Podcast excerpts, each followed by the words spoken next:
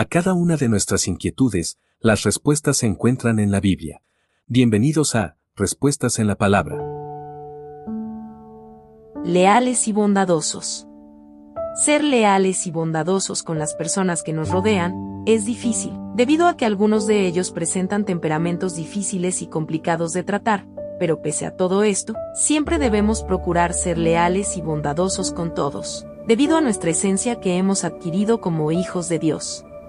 Ya que desde el momento que entregamos nuestras vidas a Cristo Jesús, no pertenecemos a este mundo, por lo tanto, no debemos comportarnos como ellos. Ahora pertenecemos al reino de los cielos y debemos comportarnos como dignos moradores de ese maravilloso reino.